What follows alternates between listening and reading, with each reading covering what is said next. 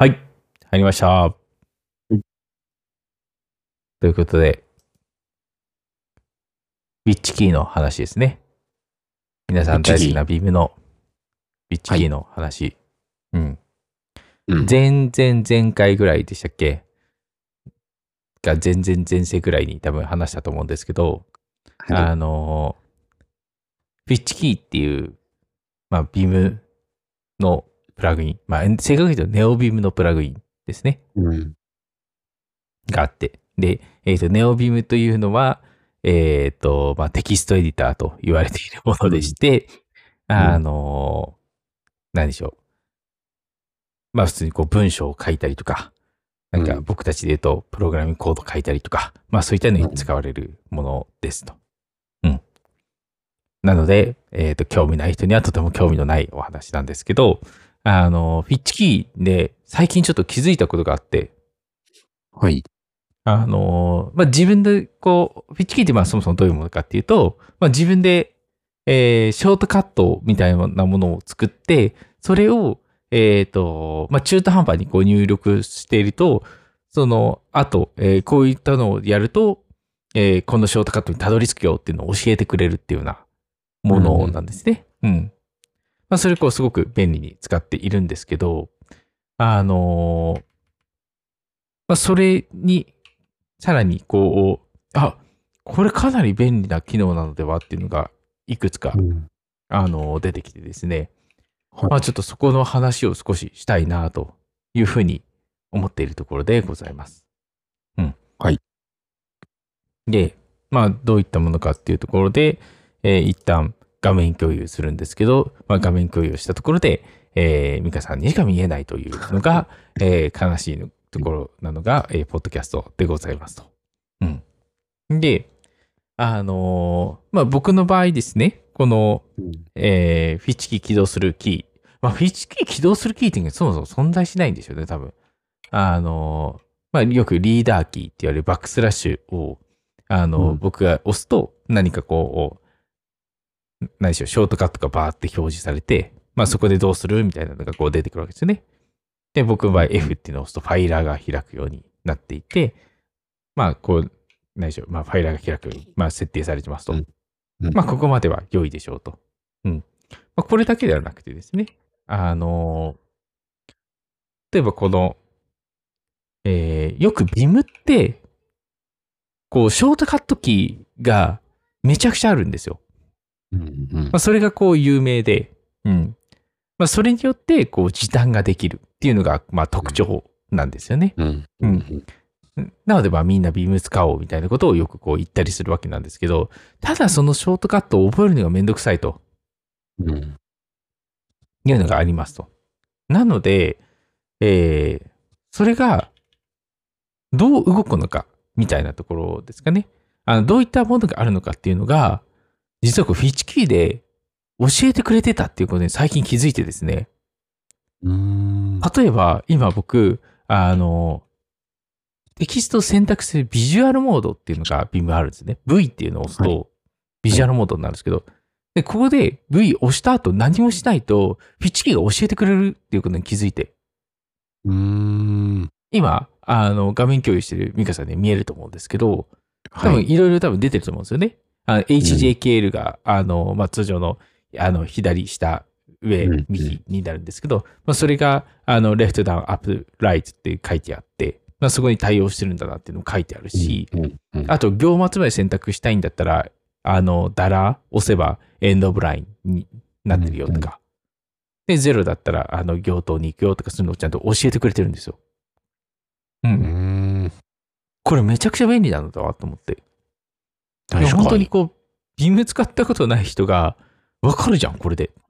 うんうん。うん。そこにちょっと、あの、気づきがあったっていうところが、まあ、お伝えしたかったところなんですけど、うん。なので、ショートカット覚えてなくても、うんまあ、大丈夫。っていうか、あの、なんですね。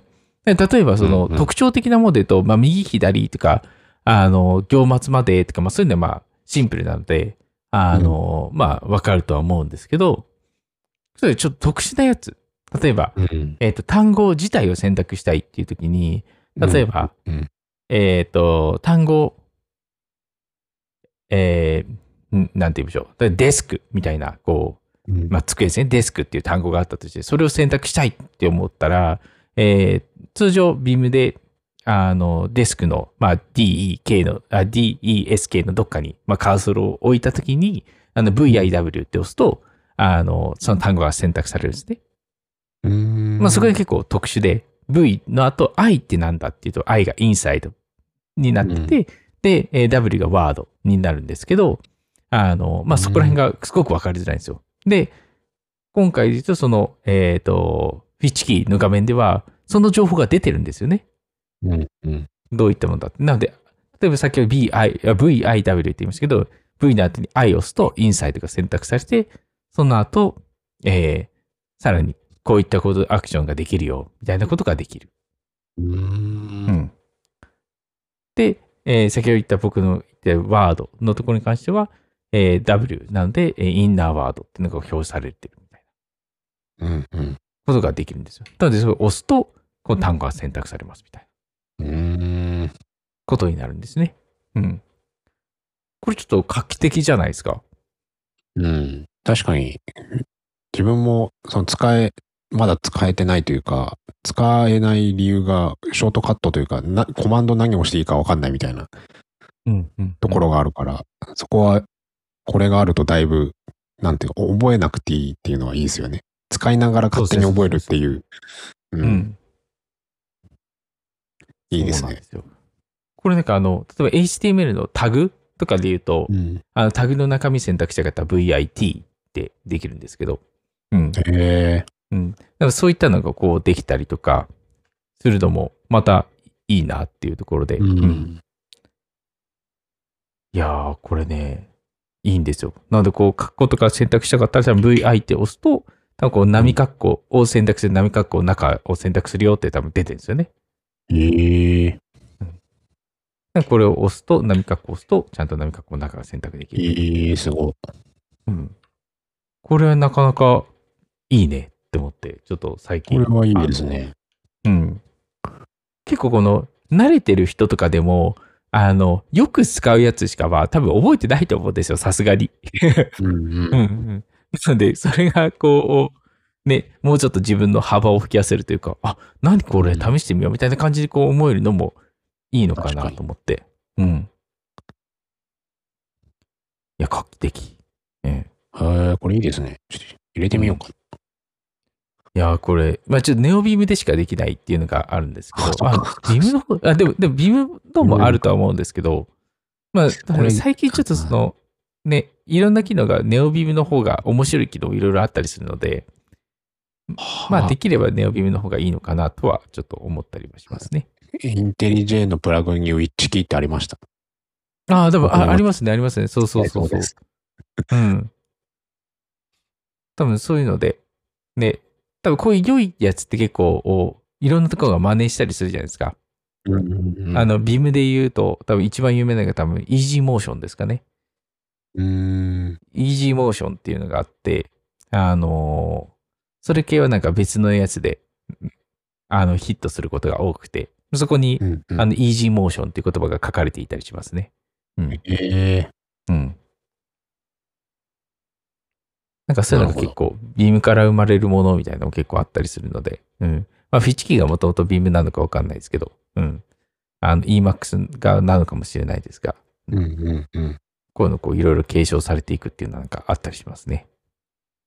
うんまあちょっとこういったビームを少しでも使いやすくするうん。といったところのお話でございました。はい。はい。もし興味持たれた方、ぜひビームを使ってみてください。はい。といったところで、まあ今回ちょっとそのテック系の話を主にできたらいいなと思いつつ、うんうん。まあちょっと最近ちょっと気になっている、えっ、と、本といいますか、まあ気になっている技術といいますか、うん。なんかそこら辺を少し触れたいなと思ったんですけど、うん。うん。まあちょっと、あの、1月ということでですね。はい。うん。まあ一つが、あの、今こう興味を持ってるのが、あの、まあ Web アッセンブリにすごい興味を持っていて、まあ、その中こう、フロントエンド向けの Web アッセンブリーっていうのが、っていう、えーフロントエンド向け Web アッセンブリー入門っていう本が、あの、出ていたようで、うん。だから、ね、実際にこう、ね、フロントエンドで使うときにどのように使うのかっていうのと、あとなんか AI っていうかなんかそこら辺にも絡んでなんかあったりするのかな？うん。っていうのがあって、まあちょっとすごく興味を持っているって言ったところですね。うん。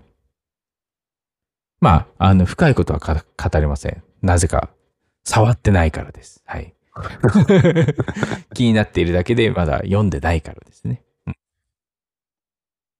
うん、ここら辺も、こう、ね、ちょっと、あの、一歩進んだ技術というか、なんかそこのところも、なんかやっていきたいなと思っているところ。と、あとは、えー僕の中でのある意味待望の本と言ったところなんですけど、あの、入門 eBPF っていうのがあって、うん。これも、あの、まあちょっとこれは読み始めているところではあるんですけど、めちゃくちゃ難しい本ではあるところがあるんであれなんですけど、うんあの、まあ、りよく皆さんが言う、あの、Linux カーネル。ね。うんでしか扱えないようなものを、えっ、と、まあ、安全に手軽に、手軽に、かっこ本当なのか、えー、んなんでしょう。まあ、バグを起こすことなく、えー別のとこが利用できるようにするための機構みたいな感じで言うといいんですかね。うんうん。っていうのが、あの、eBPF っていう技術になるんですけど、うん。うんまあ、それを使っての、あの、何でしょう、サーバー監視とかネットワーク監視とか、なんかそういったところがなんかいろいろできていったりとか、っていうのがあの、できるのが特徴となっています。おーなので結構その低レイヤーも低レイヤーですね。うんまあ、逆に言うと低レイヤーでも、えっ、と、触れないようなところを触るための技術みたいなところなんですかね。うん。っうんうんていうのが、えーまあ、もう、eBPF 自体は、まあ、そそれなりに確か、えっ、と、日は経っている技術ではあるはずですね。まあ、その前身のその BPF に関してはもっと長いんですけど、うん。うんまあちょっとここのところはちゃんと学びたいなと思いつつ、そのためには、あの、C の知識を知らないといけないといううんのがあってですね。うんはい。なかなか厳しいところではある感じですね。うん。はい。ありがとうございます。はい。ええ辛そうんうん。うん。ではあるんですけど、まあ、ここら辺ね、やっぱりこう知っとくといいのかなっていうところがう。あるので、うん。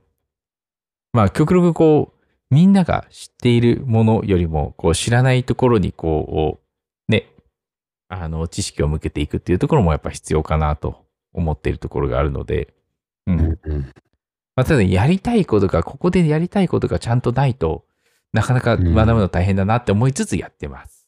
っていう感じですね。はい。い今、あの、そこから今、ここから脱線して、えっ、と、苦しんで覚える C 言語のサイトを今見てます。うんよくあの、苦しいって言われてる、あの、略して苦しいと言われているページですね。はい。うん以前、そその本も買ったんですけど、あの、はいは手軽に見るにはサイトの方が楽だなと思って結局本を見てないというではあるんですが、うん、見ております。うん、結構なんかちゃんと、こう処方のところからいろいろ書いてくださっていて、うん。しかもなんかそのサイトも何回かリニューアルされているそうで、うん、今モバイル対応もされているので、あの苦しいのページ、うん、すごくいいなと思ってます。はい。ですね。はい。と、えーさらに、まあこれは、これもまた Linux 系の話なんですけど、まあ、システム D の、えー思想と機能っていう本がありまして、うんあのーまあ、こちらも今、あのーまあ、並行してというか、まあ、何でし気が向いた時に見てるっていうような感じですね。うんこれは、どちらかというと、あの、よく皆さん触ったことがあると思いますけど、システムコントロールとかうん。ですね。まあ、その周り、あと、まあ、うんうん UDEV とか、あの、まあ、そういったところの機能のお話なんですけど、めちゃくちゃ機能があって、はい。パッと覚えられるレベルではないっていうのがシステム D であるみたいなところをだけ言ってる方がいたんですけど、うん。まさにそうでしたね。うん。機能ありすぎてよくわからんっていうような感じで。うん。はで、ここれ自身なんで覚えようかとかこう気になったかっていうところなんですけど、あの、以前僕そのアーキリナックスを今、あの、ノートパソコンを使ってるんですけど、まあ、そこで UDEV っていうのが突然出てきて、うん。うんなんだこいつっていうのは、いうような状態で、えーまあそう思いながらもいろいろこうセットアップをしたことがあったんですね。うん。うんうんうん。まあ、それっていうのが、あの、電源管理ですね。うん。あの、よくあるノートパソコンで、あの、80%以上充電しないようにするってなんかあったりするじゃないですか。ああ、ありますね。で、それを設定するために、あの、まあ、使用したんですよ。うん。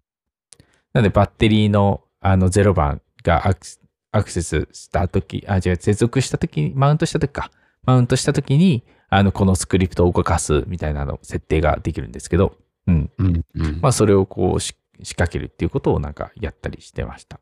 うん。で、そもそもこれってどういうものなんだろうっていうのをちょっとちゃんと学ぼうかなと思って、あの、はいはいこの本を買った感じですね。いい。これだけで一個本書けるんですもんね。そうそうそうそうそうこんしかもこの本に収まっていない機能がまだまだあるよみたいなレベルの話なので、システムコントロールって深すぎるのではっていう、こう、感じですね。確かに。うん。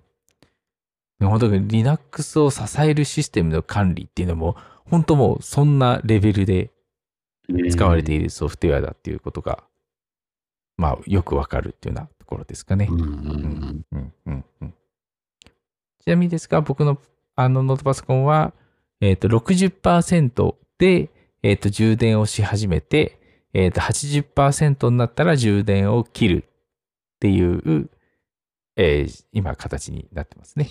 うん。やり方の方は、あの、 Scrapbox に、あの、僕の Scrapbox に載せてるので、あの、よかったら見てみてください。はい。はい。うん。あの、別にすごいことをやってることは一切ないです。はい。ところです。はい。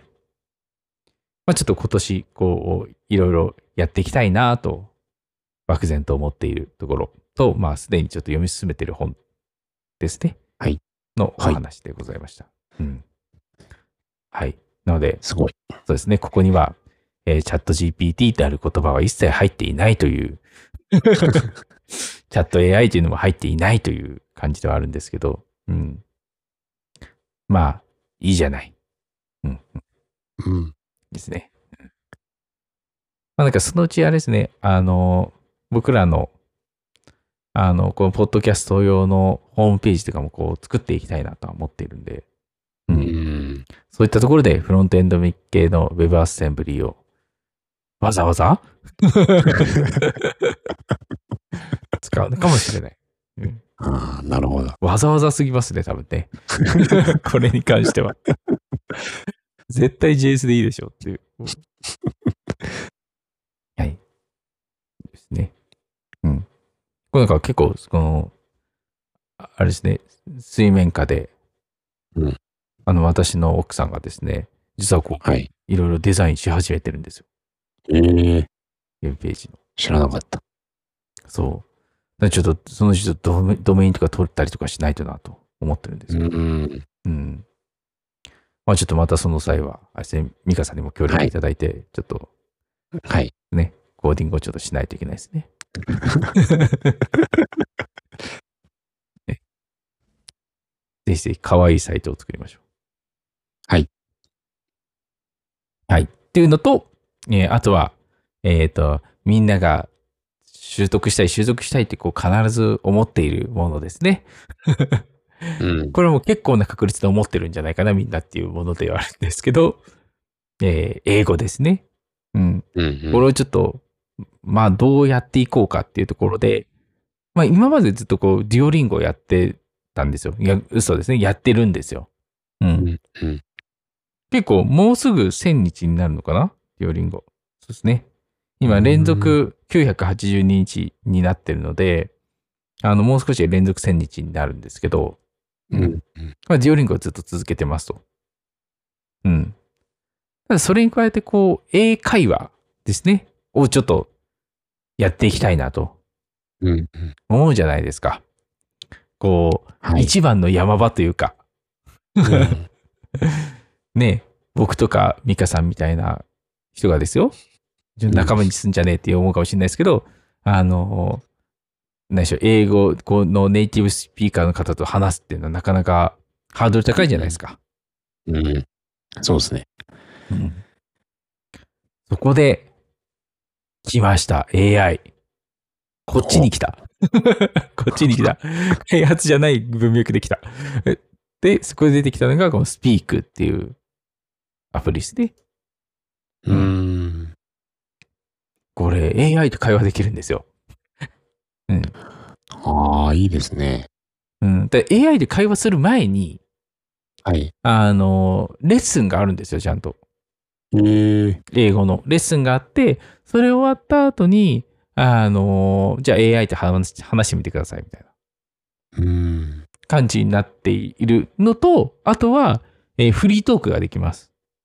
うんうん。うん。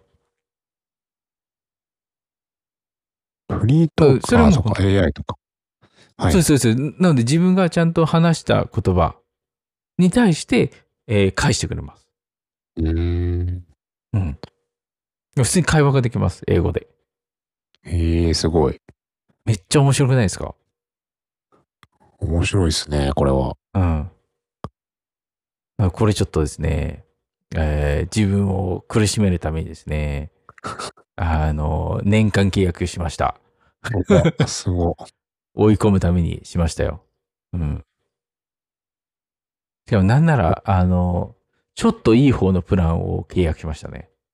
い。えええ、どういうプランがあるんですか、あれ？なんかちょっとプランの一覧がなくてちょっと今困ってるんですけど、あの、ね、し AI と話す時の、そうなんか、いろいろ設定ができるみたいな感じだったっけな。なんかそれで、ちょっとプラスの課金みたいなのがあって、うん。なんかそっちの方に寄せたんですよ。なので、あの、ワンランクだけ上のやつを選択して、やってますそうじゃなければ年間1万円とかだったんだっけな。あ、でも年間1万円ぐらいでいいんですね。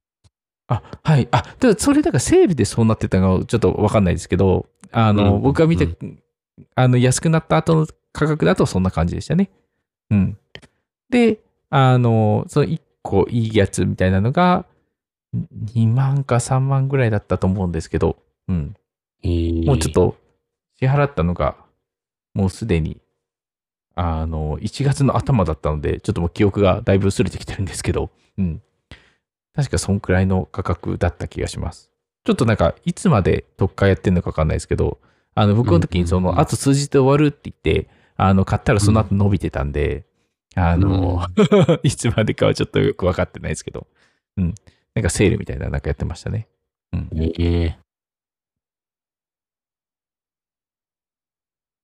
これでね、ちゃんとこう話して、能力が上がるのであればいいかなと思って。ですねい。や、でもやっぱり、喋る機会ってほぼないから、うん。こういうのがあるとだいぶ違いますよね。ええ本当もうこれは良い使い方だと思います。うん非常に良い使い方だと思います。うん。あの、そうですね。